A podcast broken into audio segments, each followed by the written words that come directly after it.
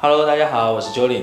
然后今天呢，跟大家带来一期分享啊。我们分享的话题呢，就是很多朋友也会去问我们呢，就是说在挽回感情的过程当中，改变到底重不重要？如果我改变了，对方没有改变，我这个改变还有意义吗？那么我从三个方面来回答你。第一个呢，就是也是认知层面上的，你一定要知道啊，咱们感情这个东西其实就是一种自我催眠。呃，很多时候呢，其实你会发现这样的一个问题，就是说，如果你的状态好，你一定会影响到对方。那么在挽回的过程当中也是这样子的，当你以一个很积极的状态去应对你的生活，去应对对方的一些变化。那么你的这种积极的状态是一定可以影响到对方的。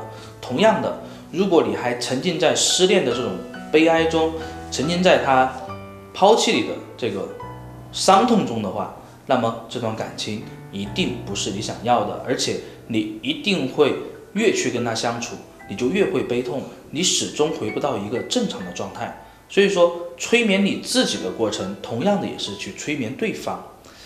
从第二个方面来说呢，其实也是很重要的。我们很多时候在去帮助我们的委托人去达成目标的时候，其实改变它一定不是一步到位的。举个例子来讲啊，呃，我们经常会遇到，就是说，哎，跟那个前男友两个人闹掰了，然后呢，对方呢现在对自己不理不睬，对吧？那么我们是不是马上就要去变得让他能够理睬你的状态呢？我觉得这个是不可能的啊。所以说，我们应该去把我们最终的要去让他对方来理你，最终跟他在一起这个大目标分解成几个小目标，我们一步一步的去做。那么我们在做第一步的时候，肯定一开始是我们要去想怎么样才能够跟对方两个人产生一些新的连接。那我们做的功课应该在这个上面，对吧？那么怎么样去建立媒介？怎么样去让两个人啊？有更多的一些新的话题、新的感觉产生，那这也是一步步去做的。在这个过程当中，其实你不需要去做改变。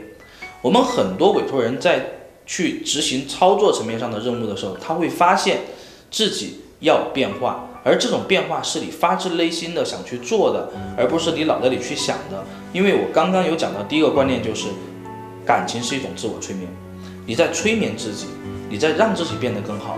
如果你跟不上对方的节奏，那么你肯定这段关系是没有戏的，肯定你的操作也会出问题的。所以说，一定是先做操作再说改变。第三个方面哈，我先也想讲一下这个操作层面上的事情，就是我们往往很多人哈，一来的时候他就会觉得自己什么都不是，觉得自己有很多很多的问题。我能理解你这样的心情，但是这种心情放到当下的这种情况下，它是。于事无补的，是做不了什么的啊！你不可能本身你自己就是一个小鸡，对吧？那么你不可能一跃就能变成凤凰。我觉得蜕变也是需要过程的。所以说，与其在这个过程当中去想自己值不值，去想自己要不要去做到，还不如你把这个问题放给时间去解决啊！我给自己设定一个时间，比如说我有一个月的时间，我有两个月的时间，那么。